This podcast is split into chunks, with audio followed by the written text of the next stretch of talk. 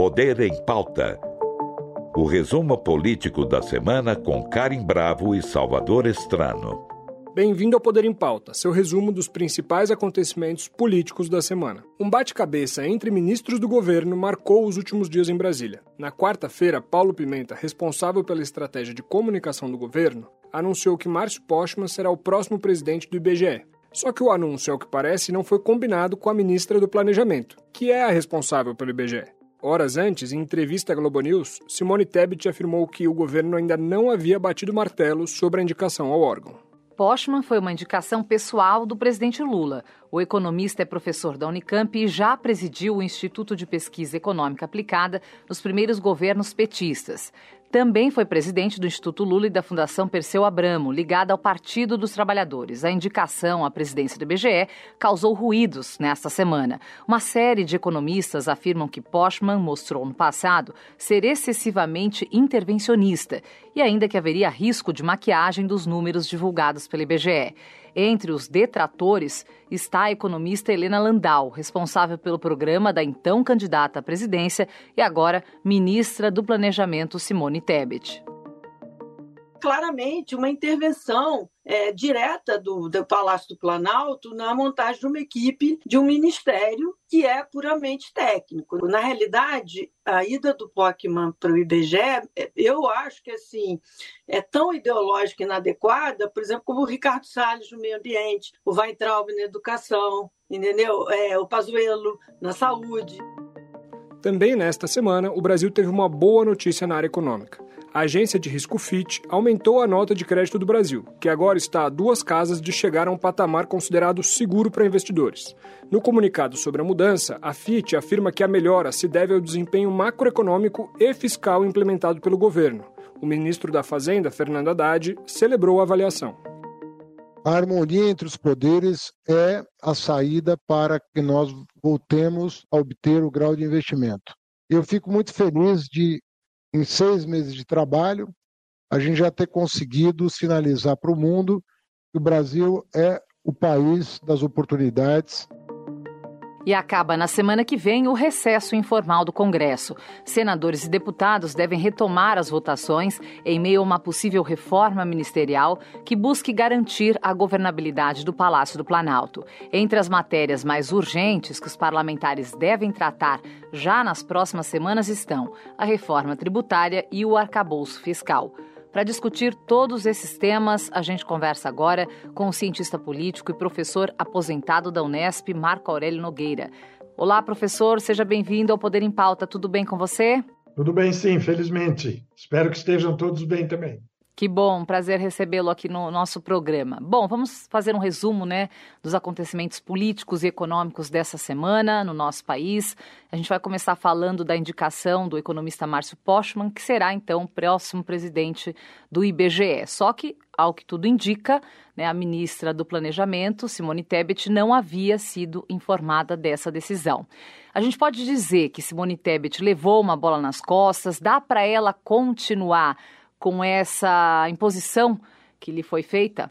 Olha, Karen, que dá para ela continuar, eu não tenho nenhuma dúvida, porque a Simone Tebet é uma política que já tem uma certa experiência e sabe como digerir os eventuais sapos que são colocados na sua mesa enquanto política. Né? Quer dizer, a política não é uma coisa feita com mãos de, de seda, não é uma coisa de anjos. Então, sempre tem algumas bolas que são levadas pelas costas. Agora, o, o que chama atenção é, é, no caso aí da, da indicação do Márcio Postman, é que são duas coisas. A primeira delas é de não ter sido feita nenhuma gestão para apresentar a questão da indicação a Simone Tebet. Aparentemente, ela foi pega de surpresa, já que alguns dias antes ela tinha dito que ainda não, não havia uma definição de quem seria o presidente do, do órgão. Então, ela foi pega de surpresa de uma maneira que, no mínimo, é, foi bastante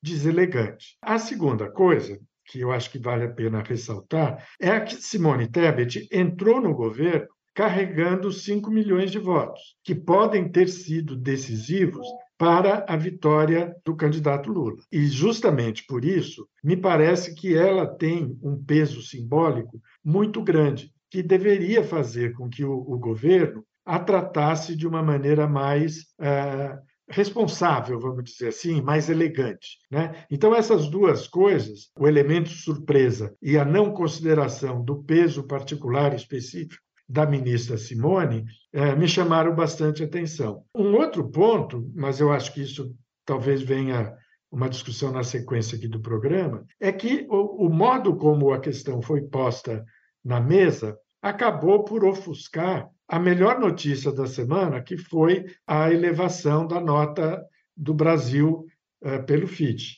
Né? Quer dizer, uh, ficou em segundo plano. Isso que poderia ser o elemento mais importante a ser capitalizado pelo governo. Né? Então, eu, mas isso talvez a gente possa discutir com mais calma daqui a pouco. Né? Com certeza, professor. Agora, só para a gente finalizar o assunto do, da indicação do Márcio Postman, eu queria é, a sua avaliação sobre a principal crítica ao economista. Durante a sua gestão no IPEA, uma série de críticos afirmam que ele divulgou dados que eram somente interessantes ao governo e não aqueles que indicariam uma pior econômica, e afirmou também que ele pautou os estudos do IPEA a partir de um prisma ideológico. Eu queria que você fizesse uma avaliação se o IBGE, que é o nosso principal centro de estatística, sobre se ele está em risco ou não com a gestão de Márcio Postman. E por que, que eu pergunto isso? Porque mesmo quem critica ele dentro do governo tem ouvido que o Instituto funciona com a perna própria e que não teria um risco avaliado, mesmo que ele de fato fosse intervencionista. Eu queria sua, sua avaliação sobre essas duas posturas. Olha, é, é muito difícil a gente falar a respeito do que vai acontecer. Né? Dizer, se a gente olhar para as outras formas de participação do Márcio Postman no governo, talvez essas críticas tenham fundamento. Né? E é uma coisa que teria que ser mais bem investigada, digamos assim. O fato é que o Postman é um, um, um, intelectual que desistiu, digamos assim, da carreira acadêmica, embora ele continue sendo professor, em benefício de uma carreira política. E como político, ele carrega o ônus de ser uh, estar presente, digamos assim, em todos os espaços de gestão do PT. O fato dele ter sido escolhido uh, pessoalmente pelo presidente Lula dá a entender, mas isso também é uma coisa que precisaria ser explorada, dá a entender que o Lula fez com o Márcio Postman um pouco do jogo de agradar aos setores mais radicais, digamos assim, do próprio partido. Né? Quer dizer, mais ou menos como uma medida de compensação do que está acontecendo com o prestígio que vem sendo acumulado pelo Fernando Haddad, ministro da Fazenda. Então, quer dizer, o Fernando Haddad está com força no governo, porque está adotando medidas que agradam, digamos assim, ao mercado, à economia, aos empresários e assim por diante. Mas, ao mesmo tempo, o Fernando Haddad tem sido muito criticado pelo PT, pelas alas mais radicais do PT como excessivamente condescendente com o neoliberalismo ou com o liberalismo econômico, digamos assim. Então, a, a entrada em cena do Márcio Postman talvez apareça como uma figura de compensação. Né? Então, ele agrada a setores mais agressivos do partido, as alas mais fundamentalistas, vamos dizer assim, e com isso ele acabou provocando um pequeno terremoto na relação do governo com a Simone Tebet. Ela foi muito hábil, tirou de letra a questão, dizendo que ela é um, uma trabalhadora a, a, serviço do governo e que aquilo que o presidente Lula determinar, ela, em princípio, vai cumprir mas evidente que houve um certo ruído, um certo abalo nas relações por conta do que a gente falou no início, né? A falta de elegância, medida meio de surpresa, etc. Agora, como que o Potman vai,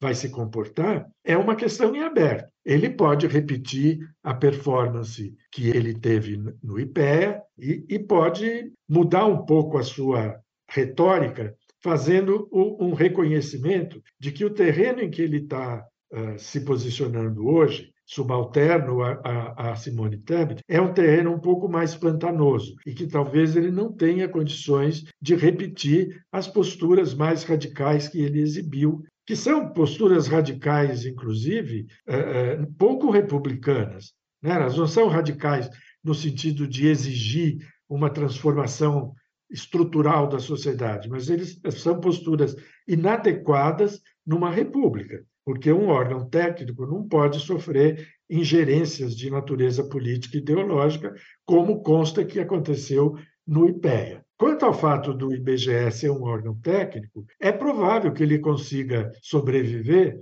a um presidente, a um dirigente que tenha um afã ideológico muito grande. O IBGE, afinal de contas, sobreviveu ao Bolsonaro. Né? E como Bolsonaro, dificilmente a gente vai ter um outro acontecimento. Né? Então, é provável que o Márcio Postman também use a, a inteligência para perceber que o órgão técnico tem certas características, tem certas restrições a ingerências de caráter político ideológico. Eu acho que isso vai, vai ser objeto de uma uh, avaliação daqui para frente, né? conforme ele for de fato assumindo o cargo. Professor Marco Aurélio, ainda é, sobre essa semana, concessões acabou sendo o tema né, na, nas notícias. Com o objetivo de gerar emprego e investir na infraestrutura do país, o governo, então, agora começou a apostar né, já vem apostando, na verdade, nas parcerias com o setor privado. Já são mais de mil concessões ativas, né? E o desafio para o segundo semestre é destravar outros 1.200 projetos. É, é importante cultivar um ambiente regulatório estável para que, de fato, os investimentos e parcerias sejam incentivados. O governo precisa detalhar melhor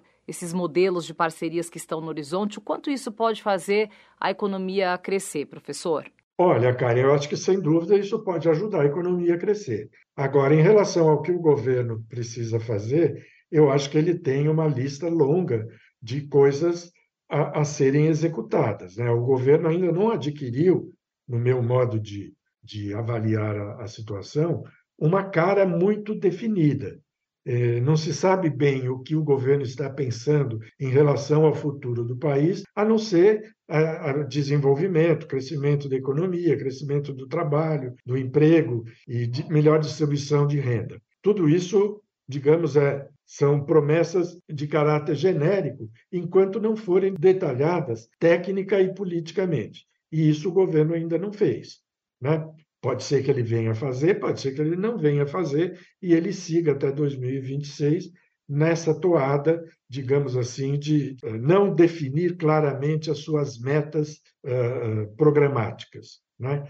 Uh, então, agora, eu acho que a, a, a, algum tipo de cooperação entre o Estado e o mercado tem sido a regra ao longo dos anos, não só no Brasil. Né? Um governo que vira as costas para o mercado numa economia capitalista está uh, uh, delirando, porque ele não tem condições, digamos assim, de neutralizar o mercado ou de submeter o mercado assim. Ele pode o quê? Fazer regulações. E ele pode também chamar o mercado, convocar o mercado para determinada atuação em determinadas áreas estratégicas. Por exemplo, vamos supor que o governo aposte boas parte das suas fichas na questão ambiental. Ele pode promover parcerias que atraiam a iniciativa privada para investimentos e atuação uh, na área ambiental. E isso poderia ser feito em vários outros setores.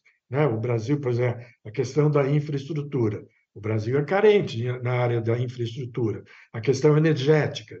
E, e, e por aí vai. Né? Então, eu acho que é, é uma medida inteligente de, do governo, desse governo em particular, e de todos os outros que o antecederam, né? talvez com exceção do Bolsonaro, fazer essas gestões uh, de cooperação com o mercado, seja mediante parcerias público-privada, como tem sido uma regra, seja mediante convites de investimento é, é, de compartilhamento de decisões em áreas estratégicas que o governo venha a definir. Professor, e lá no começo da nossa conversa, você falou que a principal notícia da semana seria a melhora na avaliação do Brasil pela FIT, não fosse esse bate-cabeça em torno do nome do Márcio Postman. Eu queria que você me explicasse o porquê essa notícia é tão boa e qual que vai ser o impacto disso no dia a dia de todos nós brasileiros. Olha, também é, é uma questão que, que a gente tem que, que colocar no radar, que não dá para dizer claro ou escuro que isso vai acontecer ou não vai acontecer. A impressão que eu tenho é que a melhoria da avaliação se deveu ao fato do, do governo brasileiro ter adotado determinadas iniciativas de caráter reformador que eh, agradaram, digamos assim, aos investidores. O, a definição do arcabouço fiscal, logo no, no começo do ano, e mais recentemente a, a, o desenho da reforma tributária, que são coisas que ainda não estão definitivamente aprovadas. Né? Então, havendo algum tipo de tropeço nessas duas reformas, a questão que vai se abrir é de saber se a nota do FIT vai ser mantida ou poderá sofrer uma nova redução. Sobretudo levando em conta que essas duas medidas, o arcabouço e a reforma tributária, não são suficientes por si só para racionalizar a, a, a economia, para dar uma, uma melhor estrutura à economia, né? e fazer com que a economia gire num, num, numa velocidade de cruzeiro, digamos assim. Elas são importantes se forem finalizadas e, e, tal, porque vão produzir ou poderão produzir alguns efeitos na reforma tributária em termos da, da, do pacto federativo, da relação do, da federação, do, do da nação com os entes federativos, né? E, e, poderá ter uma, uma, repercussão em termos de consumo e, portanto, em termos de ativação da economia. Mas, do meu ponto de vista, Salvador, eu acho que isso é algo que terá que ser acompanhado. Mas eu, pessoalmente, não cravaria que isso tudo vai acontecer e que a nota do, do, do FIT, por si só, deve ser salvada com com grande entusiasmo, é, é, é, é um, um indexador, digamos assim, né? que pode sofrer oscilações e pode não produzir tanto resultado quanto se imagina, porque os resultados vão depender não só da, dessas duas reformas que já foram de, delineadas, mas de outras medidas que vierem a ser tomadas e que produzirem uma ativação, vierem a produzir uma ativação econômica mais expressiva, mais significativa. Outro assunto que foi tema essa semana foi o decreto de armas, né, professor? E um dia após o Lula defender o fechamento de clubes de tiro, o ministro da Justiça e Segurança Pública, o Flávio Dino, ele fez um alerta, né? Ele alertou que só vai acabar com os estabelecimentos ilegais. Lula vai conseguir separar o joio do trigo sem se indispor com a oposição? Lhe parece uma tarefa fácil e viável realmente regulamentar e fiscalizar os clubes de tiro que se multiplicaram nos últimos anos? Não, seguramente não é uma tarefa nem um pouco fácil e, e ao contrário, ela é bastante espinhosa. Não só porque o governo não tem instrumentos para fazer toda essa esse acompanhamento e, e fazer o fechamento dos clubes ou tal, até porque o governo não tem dispositivos jurídicos plenos para fazer isso.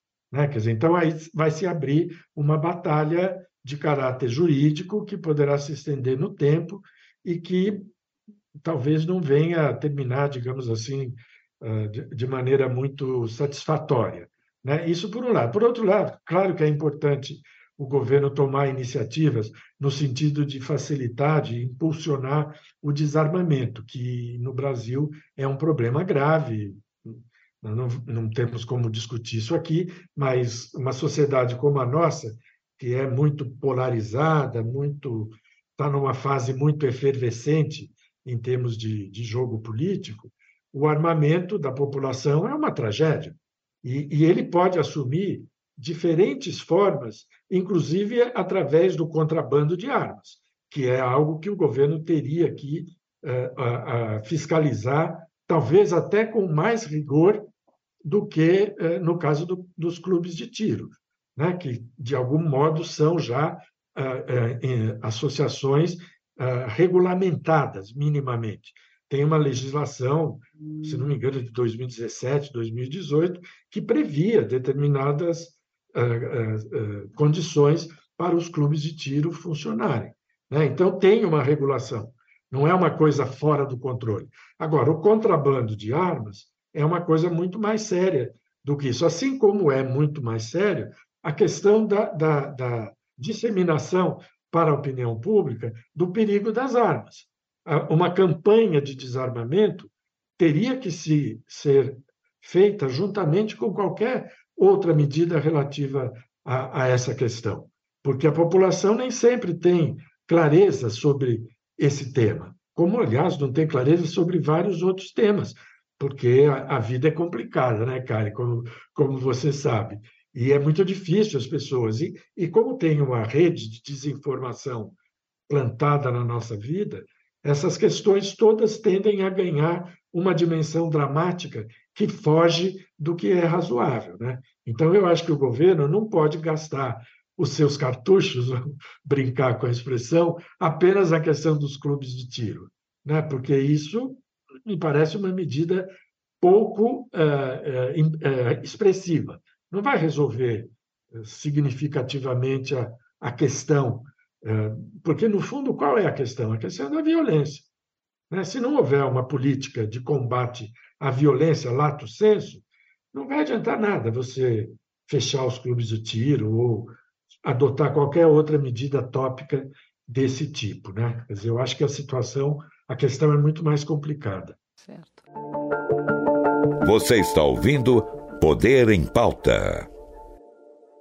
Professor, e a gente está às vésperas da volta do recesso no Congresso. Queria conversar um pouquinho com você sobre uma possível reforma ministerial que tente acomodar o Centrão dentro da esplanada. A gente já teve uma primeira mudança no Ministério do Turismo, saiu Daniela Carneiro, entrou o Sabino, do União Brasil, e agora a expectativa é que outros dois ministérios é, mudem de, de cabeça: do Desenvolvimento Social e o Ministério dos Direitos Humanos, que sairiam o ex-governador do Piauí e o professor Silvio Almeida. Essas mudanças seriam suficientes para garantir a governabilidade do governo na Câmara ou isso é só um começo de uma negociação que deve durar anos ainda? Olha, eu, eu acho que o governo tem que olhar efetivamente para as suas relações com o Congresso. Agora, o Congresso não é só o centrão. Né? Eu acho que o governo Lula está uh, talvez se, se entregando demais ao centrão como um fator de governabilidade eu tenho um pouco de dúvida quanto ao acerto dessa medida, porque o centrão é o centrão, é aquilo que a gente costuma associar ao fisiologismo. Quer dizer, o centrão não está necessariamente interessado em estabilizar o governo, ele está interessado em ocupar espaços no governo, o que é uma coisa bastante diferente, porque dependendo de como essa ocupação de espaços for feita no governo pelo centrão, o governo pode perder a cara, pode ficar sem um perfil muito adequado ou estabelecer uma, uma, uma zona de atrito com os ministros do Centrão, uma ação das alas petistas contra os ministros do Centrão, o que tornaria o governo pouco estável e, e, e até certo ponto, inviável do ponto de vista do seu funcionamento político-administrativo. Eu estou uh, dizendo isso porque eu acho que o, o, o, Congresso Nacional ele tem outros segmentos, outros setores que não, não são liderados pelo Arthur Lira, não são do Centrão.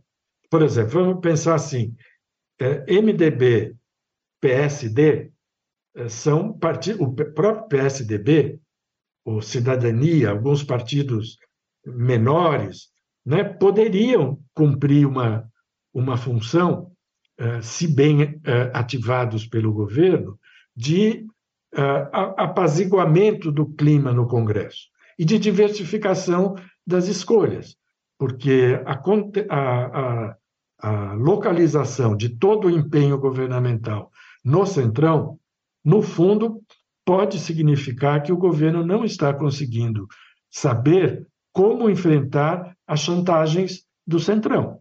Porque o Centrão é bom em chantagem. Ele, ele, ele promete em troca de algumas coisas. Ele, ele faz em, em troca da obtenção de determinadas vantagens, o que é parte do jogo político, evidentemente. Não tem almoço grátis na é política, né, professor? Nada, nada. Mas a diferença é que o Centrão tem um apetite descomunal. É. é. Boa.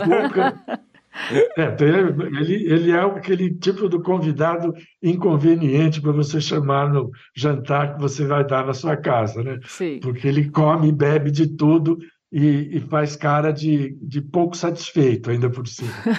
Este é o problema que o governo vai ter que resolver na volta do recesso parlamentar. Ele pode trabalhar um pouco mais com o Senado, por exemplo, ele pode ativar as relações que ele tem com os setores que não são do Centrão, e isso tudo pode ser posto na mesa num, num, num, caráter, digamos assim, de definição mais programática do governo. Porque até agora o governo está se entregando ao fisiologismo do Centrão. Não há componentes programáticos nesses ministros que estão entrando ou, ou entrarão no governo no lugar de outros que sairão. Né? Quer dizer, eu acho que isso é um problema sério que pode comprometer o desempenho do governo no segundo semestre, quem sabe nos próximos, nos próximos anos. Né? Professor, é muito interessante que você está falando isso, porque a gente também ouve nos bastidores que o Planalto estaria tentando uma nova abordagem de negociação para não ficar mais refém da figura de Arthur Lira como o líder do Centrão. E qual abordagem seria ela? Essa: negociar individualmente com cada bancada partidária. Então é deixar de ter o Arthur Lira como referência na Câmara desse bloco do Centrão e passar a negociar de uma forma que era feita antes, de você dividir essas etapas em cada grupo partidário. Você enxerga que isso pode ser uma maneira do que o governo possa ficar cada vez menos refém do apetite insaciável do Centrão? Ah, eu acho que sim. Eu acho que essa seria uma medida de, de sabedoria gerencial, vamos dizer assim, sabedoria política e gerencial, né? Porque o governo, com isso, dialogaria com mais segmentos, mais setores do Congresso e poderia se livrar desse abraço de urso que é dado pelo Centrão. Né? Eu acho que é uma, uma boa ideia. Vamos ver se ela prolifera, né? se ela cresce e, e, e, e rende frutos, porque é disso que a gente estaria, a rigor, precisando. Né? É, ontem a gente ouviu uma, só para finalizar, uma sonora do Arthur Lira dizendo que apenas o presidente Lula pode decidir nomes e ministérios e que Lula vai escapar. Não haverá pressões. É. Veremos as cenas dos próximos capítulos. Difícil imaginar isso, né, professor? É verdade, é verdade. Muito difícil imaginar. Bom, muito obrigada pela sua participação. Nós conversamos com o cientista político professor aposentado da Unesp, Marco Aurélio Nogueira. Muito obrigada. Até a próxima, professor. Até a próxima. Foi um prazer. Prazer foi nosso. Até a próxima. Até a próxima. A gente se encontra na semana que vem. Esse foi o Poder em Pauta. Você ouviu Poder em Pauta o resumo político da semana com Karim Bravo e Salvador Estrano. Produção de Gabriela Paques.